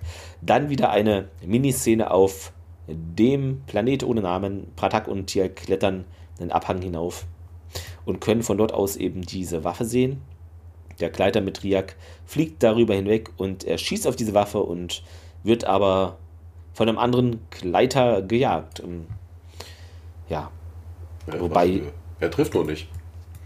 Ja, und ein anderer Gleiter ist auch im Hintergrund da noch. Der hab ich, okay, habe ich nicht also gesehen. Also ist nur, ist nur Steht ja nicht im Transcript, ja. also. Äh, wobei ich wobei einen für sich ja überhaupt nichts macht. Ne? Also von wegen, er schießt ja irgendwie auf das, ne? so von wegen, ähm, ja, weiß nicht. Also er könnte auch aufs Gate schießen. Ne? Also er müsste doch nicht mal auf die Waffe ja. feuern. Die könnte ja auch. Ne? Also ob das sowieso funktioniert, nicht? Ne? das ist eh merkwürdig. Ne? So also von wegen dieser Schirm, der könnte ja eigentlich müsste das ganze Ding umspannen. Ne? Ja. Aber naja, ist Und, äh, Aber aufs Gate könnte man auch feuern, weil wenn das Ding nämlich umfällt, ist auch erstmal Essig. Ja, äh, was mir noch, also man, also wir, es wurde ja nur impliziert, dass er irgendwo den Kleider dann da irgendwie schnappt, aber wie realistisch ist es, dass der unbemerkt da so ein Kleider von dieser Base hijackt, startet und dann nicht abgeschossen wird. Das ist mir dann erst eingefallen, dass ich dachte, so, okay, man sieht es nicht. Es wird gedacht, ja, irgendwie so, ja, der schafft es, aber ist vielleicht gar nicht so realistisch, dass das so klappt. Aber ist okay. Ähm, es geht dann weiter im Besprechungsraum, SGC Schrägstrich Luft. Nur, dass ihr Bescheid wisst. Steht hier so. Ja. Ähm, Schrägstrich Luft? Ja, weil es immer hin und her geht mit Odile noch und so. Ach so, ja, okay, hier steht das mal einzeln im englischen Transkript. Und äh, ja, im Briefraum ist der Countdown 1,54 und O'Neill meldet sich Carter. Ja, wir sind fertig, wir sind fertig. Wir laden jetzt das Programm hoch, Sir. Ne, wir müssen noch den Generator aktivieren. Und ihr bestätigt und äh, nicht viel Zeit. Ich weiß, ne, wenn, das wenn das funktioniert, ich weiß. Scheint sein Lieblingsspruch zu sein. Carter, Sir, ja, was? Good luck. Na, er hat sich vorhin beschwert, dass ihm keiner Good luck gewünscht hat. Und äh, ja, O'Neill äh, nimmt, schiebt den Visor rüber runter. Activating Hyperspace Generator, sagt O'Neill. Der drückt ein paar Knöpfchen und now! Es gibt ein Hyperspace Window, wird geöffnet. Und äh, O'Neill, äh, ja, schmeißt sich aus dem Cockpit raus, bevor die X-302 darin verschwindet. Und äh, ja, im Briefingraum meldet sich ein Observer 1. Ne? This Observer 1, Visual Confirmation. The X302 has entered the Hyperspace Window.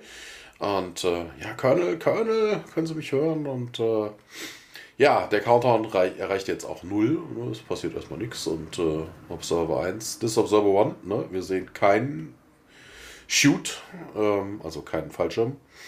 Dann sehen wir einen, eine Explosion im Nachthimmel. Und äh, ja, Lightshow over on up here, sagt Observer 1. Und im Briefingraum sagt Davis, es hat funktioniert. Deep Space Estimating, dass das Gate drei Millionen Meilen von der Erde explodiert ist. Und Observer 2 sagt dann auch, this is Observer 2. Wir haben ein Visual on auf dem Fallschirm. Ne, moving in for confirmation. Mission Command. The cockpit module is intact.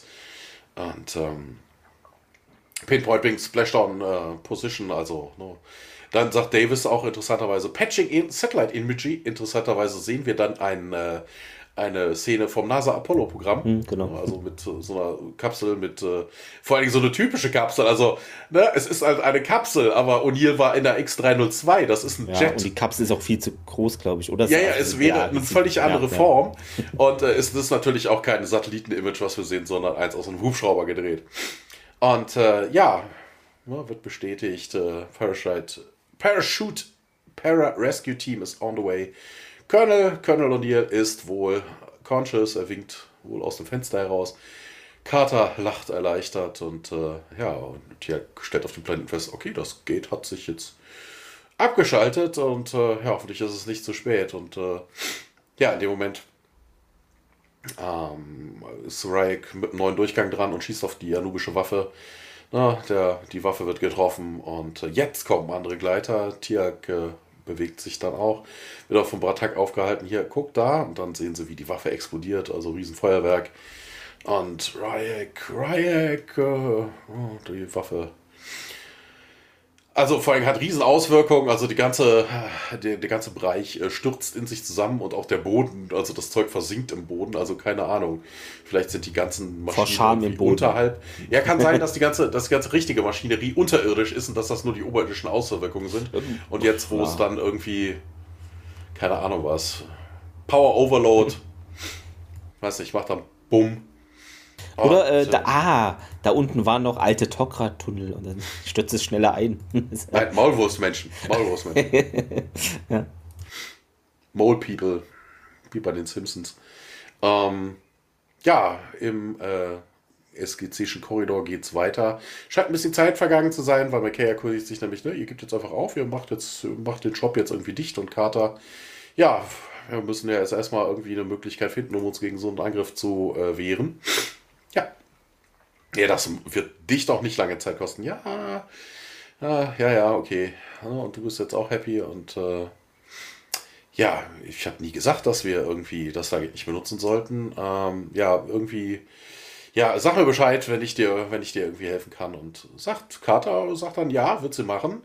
Sie schüttelt sich die Hände und äh, Carter küsst ihn überraschenderweise auf die Wange und äh, Becky total überrascht und äh, äh, das heißt, du hast mich nicht? Ja, vielleicht. Aber, na, das ist aber sehr bedauerlich für dich. Und äh, wie, wie, wieso? Ja, sie dreht sich um, geht davon und sagte dann äh, im Gehen so von wegen, ich äh, stand mehr auf dich, als ich dich noch gehasst habe. und, oh, wirklich? Wirklich? Na, und okay, völlig überrascht und geht dann aber auch davon. In Hammonds Office sind wir dann jetzt auch und Hammond räumt seinen Schreibtisch und, und ihr kommt dazu und ja, hey, hier, ich bin. Also, das ist auch geil. Das klingt jetzt so das Gespräch, als ob äh, hier gerade erst wiedergekommen wäre und Hammond packt schon mal seinen Schreibtisch. Mm. Hat was davon, auf jeden Fall. Ja, ja ist ja. irgendwie ein bisschen merkwürdig. Ne? Also bis ich war so aber auch überrascht, dass es so schnell alles. Ja, ist irgendwie, na, mhm. ich, äh, na, ist gut, sie zu sehen, na, geht's ihnen gut. Ja, ja, alles bestens.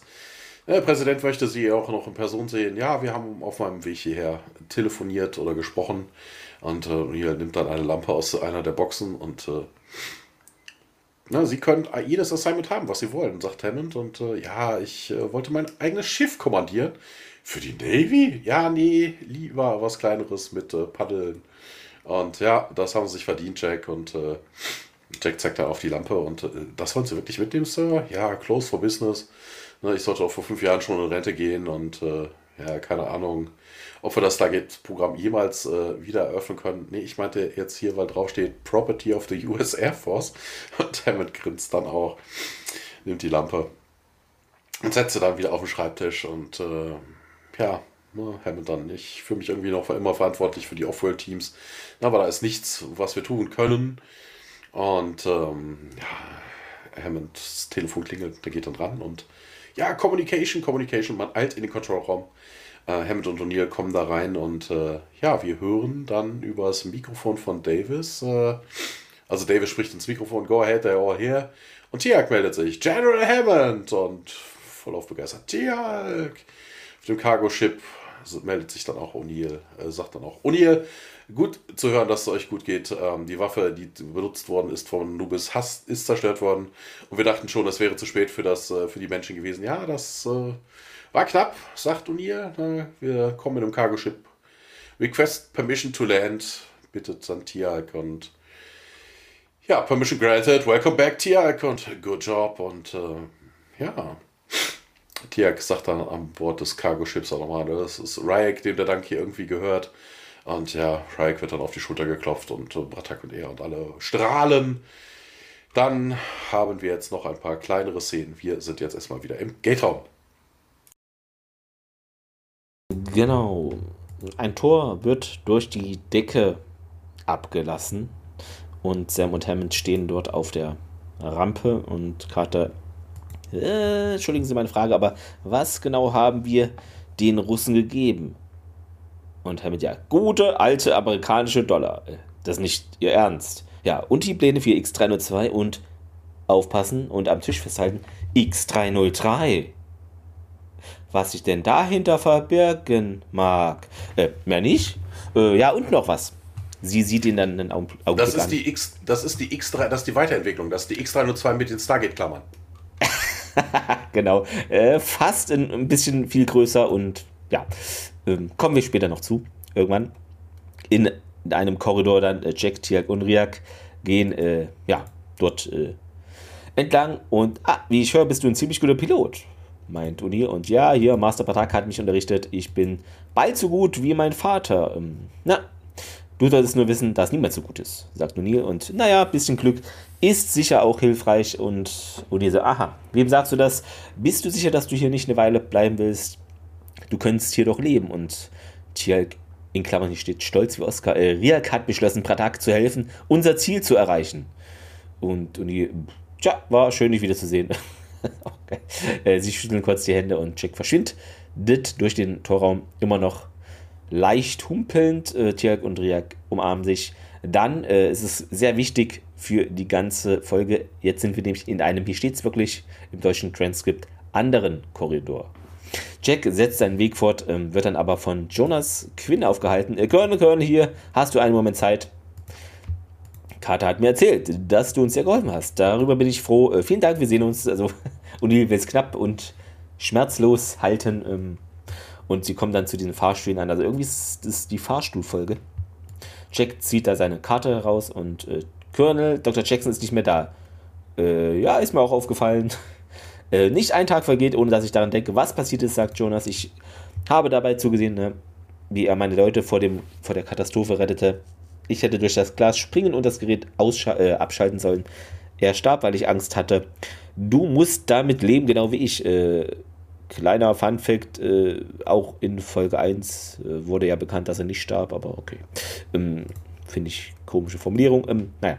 Äh, O'Neill meint, du willst einen Freispruch, Freispruch von mir? Hm. Es war nicht deine Schuld, ich mache dir keine Vorwürfe.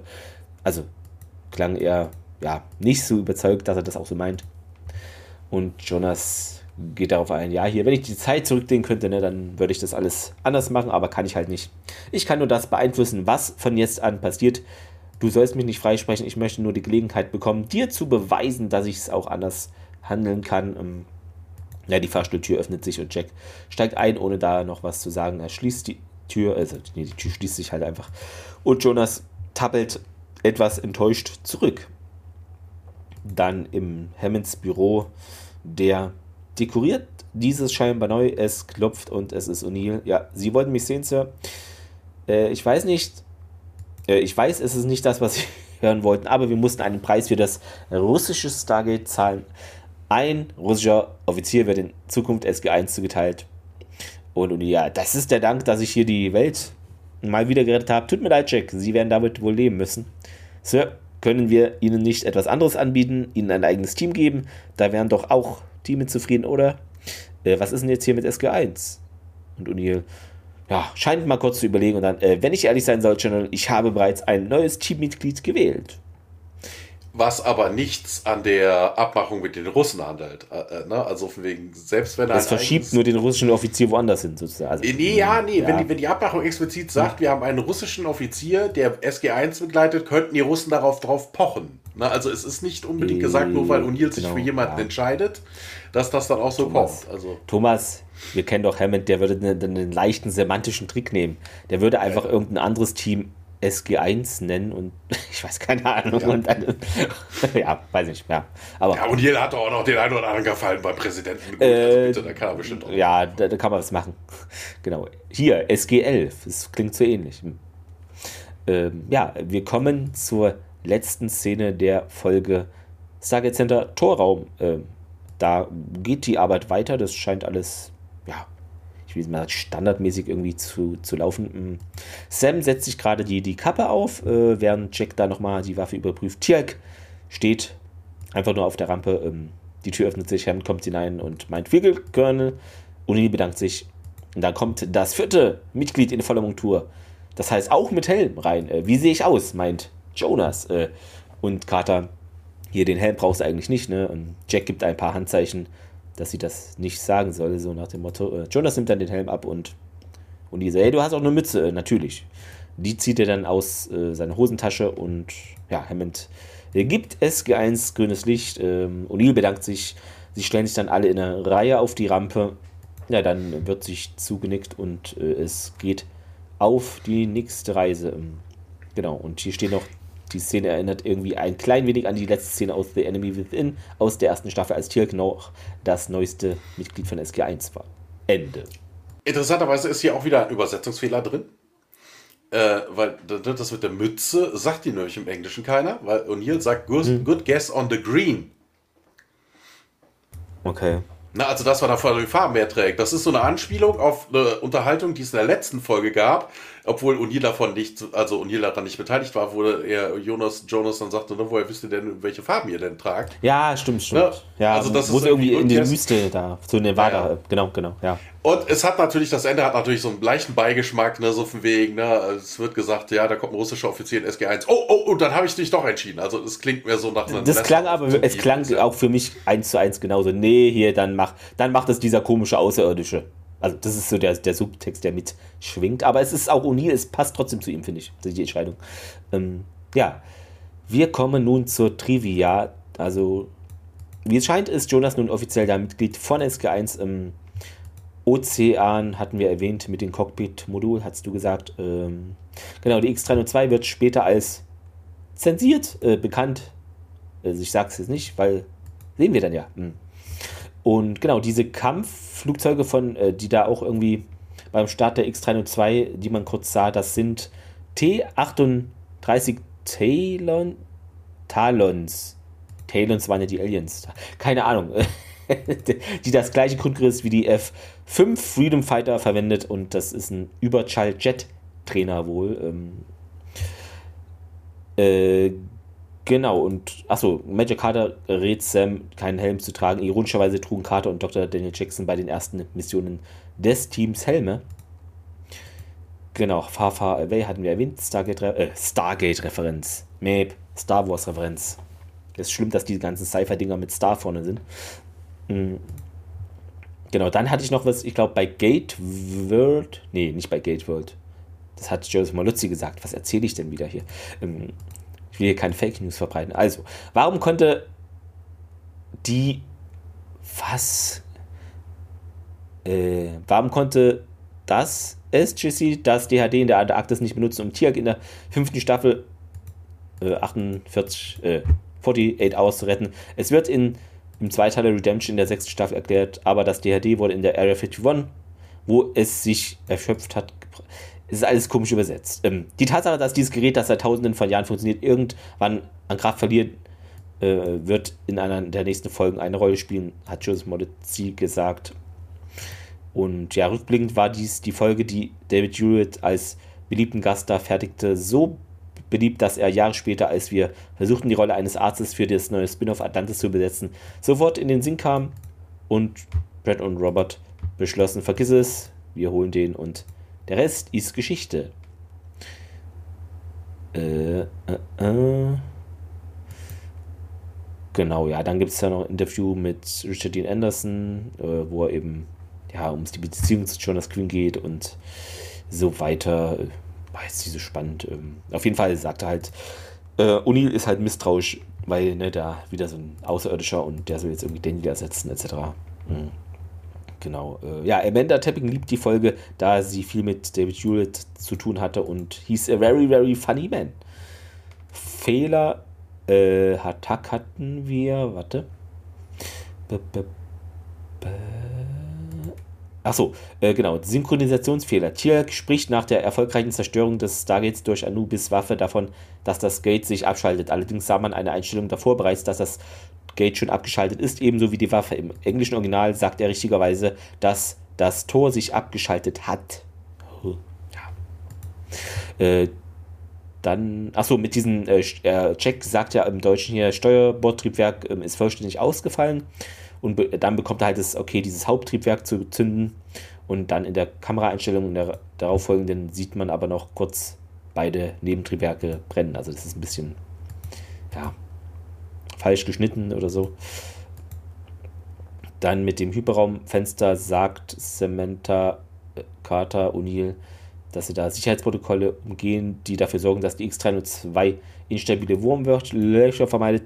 Dabei müsste er ein Hyperraum Dabei müsste es Hyperraumfenster heißen, also nicht Wurmlöcher. Äh, laut der deutschen Übersetzung wiegt das Stargate 32.000 Kilogramm, allerdings ist die korrekte Umrechnung für 64.000 amerikanische Pfund circa 29.000 Kilo, aber das hat mir schon, das ist alles zu schwer eigentlich. Hm. also Okay, es wird noch als Fehler gesehen. Ich, ich habe es jetzt gar nicht so, aber man kann es, weiß ich nicht. Für mich war es jetzt nicht wirklich ein Fehler, aber ich erwähne es, es steht so da. Anubis-Planet, der ist nachts sehr hell. Zwar sieht man einen großen Vollmond in einer Einstellung, allerdings wirkt der gesamte Wald beleuchtet. Weiß ich nicht, habe ich, hab ich schon Schlimmeres gesehen, deshalb ist mir das vielleicht nicht so aufgefallen.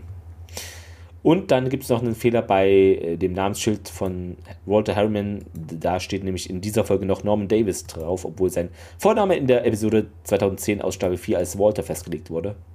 Okay, da hat halt mal eine alte Jacke nur gefunden. Äh, ja, äh, egal. Wir kommen zum Zitat der Woche. Ähm, konntest du da irgendwas rauspicken, was du bemerkenswert fandest? Nö, leider nicht. Da war wieder nichts Spannendes drin. Okay.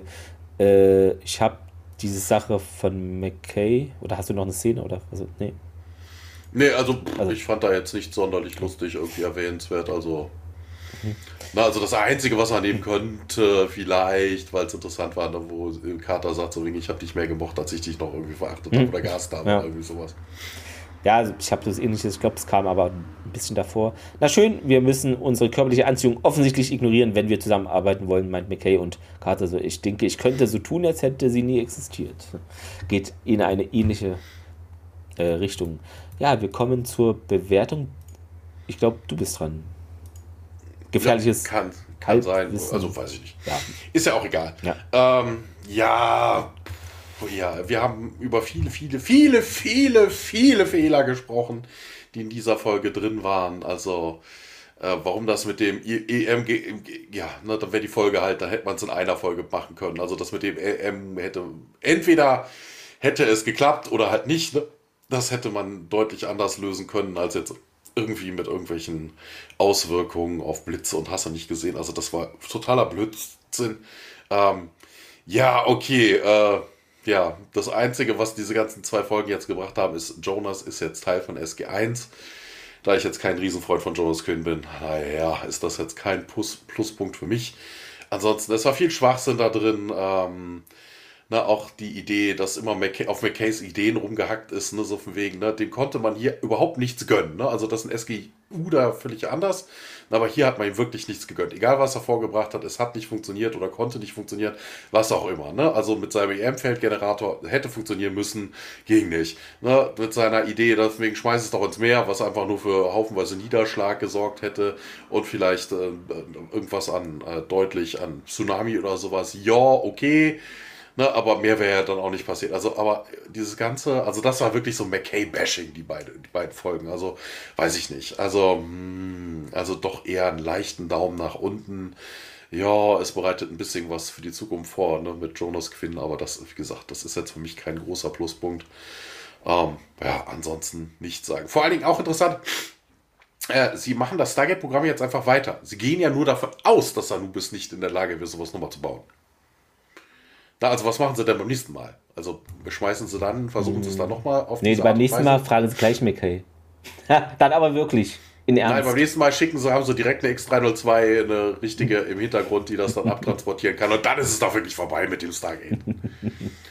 vielleicht kann man sich dann von den Asgard welche leihen. Die wollen vielleicht auch irgendwie amerikanischen Dollar oder sowas. Äh, das, da könnte ich mir vielleicht ein zukünftiges äh, Geschäftsmodell für Iris 24 wir leihen ja. Stargates aus. Ich meine, da kannst du mega Geld verlangen, weil das ist ja nichts, was du mal, das gibt es dann vielleicht ein, zwei, die du hast ja. und dann, ja, genau. Ja, aber wie gesagt, mehr als einen Daumen leicht mhm. nach unten kann ich nicht geben. Ähm, ja, ich fand sie schwächer als Folge 1, weil hier, also in Folge 1 fand ich war so viel äh, Trubel los, dass mir so die Fehler, war jetzt mir nicht so wichtig irgendwie. Hier ist es irgendwie, finde ich, anders. Ähm, ich mag eigentlich schon so generell diese, ist ja ein bisschen so Astronaut-mäßig, in Anführungszeichen hier so, ich komme nicht auf den Namen hier, Armageddon oder wie, wie heißt der andere hier, äh, Apollo 11, so die Filme, aber die haben dann eine andere Dynamik, weil da nicht nur einer im Cockpit ist. Hier hast du halt nur O'Neill, der so, ja, hier so und so viel Fuß und Dings und ja, irgendwie hat, das war so ein Part, der hat mich irgendwie nicht so nicht mich erreichen konnte so richtig irgendwie, weil es ist witziger, wenn der Kater noch mit an Bord ist oder Tierk oder irgendwer. So ist halt eher alleine und hm. ähm, ja, wie jetzt genau Riak dann dieses, den Kleider da äh, entwenden konnte, also da weiß ich nicht. Äh, ich hätte das, das hätte ich eher durchgehen lassen können, wenn er irgendwie einen, eine Art Tarnanzug hätte, äh, weil und dann, aber selbst da wäre dann ja eigentlich schnell abgeschossen worden. Also das war mir sehr undurchsichtig. Ähm, aber sonst fand ich den Abschluss okay. Natürlich gab es da Fehler, aber ja, immerhin war mal was los. Ähm, deshalb würde ich dennoch einen leichten Daumen nach oben geben. Ja, und ja, mal gucken, was dann die nächste Folge ist. Vielleicht mit Karina, vielleicht nicht. Wir müssen mal gucken, ob es terminlich passt. Ähm, naja, werdet ihr dann sehen, ob es geklappt hat. Ähm, auf jeden Fall gibt es eine nächste Folge. Und die heißt, äh, interessanterweise hätte, ja, okay, der Folgentitel hätte zu dieser Folge vielleicht passen können, aber es wurde die nächste Folge Notlandung im Deutschen und im Englischen Descent. Bei dem Wort bin ich mir immer nicht sicher, wie man es buchstabiert, äh, buchstabiert, betont. Früher hätte ich Descent gesagt oder so. Descent passt. Descent passt, ja. Gab es einen Horrorfilm, der so hieß? Oder irre ich mich? Oh, gab ein Spiel. Hm? Ach, ein Spiel, ja. stimmt, ein Spiel gab, ja. Aber. Ja, und ein Brettspiel. Mal, Film. Ah, dies, doch, Descent. Abgrund des Grauens. Achso, okay, okay keine Aber mit The Descent, okay. äh, genau. Hm. Ja, also Notlandung, dort geht es um ein Stargate Center. Ich weiß nicht, ob ihr da schon mal was von gehört habt. Und da sind alle in heller Auffuhr. Äh, Im Orbit wurde etwas entdeckt, nämlich ein Gua'uld-Mutterschiff. Hm. Genau, und äh, natürlich will man da gucken, was dahinter steckt. Und äh, ja, wenn das Ding Notlandung heißt, die Folge dann, ja, verrät sie vielleicht etwas. Aber vielleicht gibt es auch ein anderes Schiff, was notlanden muss. Ho, ho, ho, ho. Künstliche Spannung erzeugen. Äh. Ja. ja, das mit den Titeln. Genauso wie hier mit der ja. Vergebung. Ja. Es hat, also meines Erachtens trotzdem immer noch nichts mit. Also, hm. ja, Jonas macht sich selbst Vorwürfe, aber ihm hält keiner irgendwas vor. Hm. Ja, er will es jetzt im regulären SG1-Team irgendwie in der nächsten Zeit beweisen oder so. Ja. Ähm, genau, ähm, dann könnt ihr gerne euren Senf zu dieser Folge geben. Was fandet ihr gut, was nicht? Äh, Schreibt es uns gerne, immer gerne gesehen, wie ihr die Folgen verfolgt. Okay, das klingt irgendwie komisch, der Satz. Ähm, ja, und sonst euch noch einen schönen Sonntag. Ähm, genau. Es ist warm, aber hört natürlich den Podcast weiter. Also könnt ihr ja machen. Kauft euch ein Eis. Keine Ahnung. genau, wir widmen uns jetzt anderen Podcasts gleich zu. Genau. Grüße an den Akte X-Cast. Genau, gleich auch in Live und in Farbe und so. Richtig, und, äh, richtig. Ja, guti. Guti. Dann äh, hoffen wir, euch hat es gefallen und äh, schaltet nächste Woche wieder ein, wenn es heißt. Wenn es wieder heißt. Äh, äh Not Schafakre und vielleicht wieder namenlose Planeten, niemand weiß es. Bis dahin. Und jo. Korridor. Na, ohne Korridor, ohne uns, genau. Tschö, macht's jo, gut. ciao, ciao.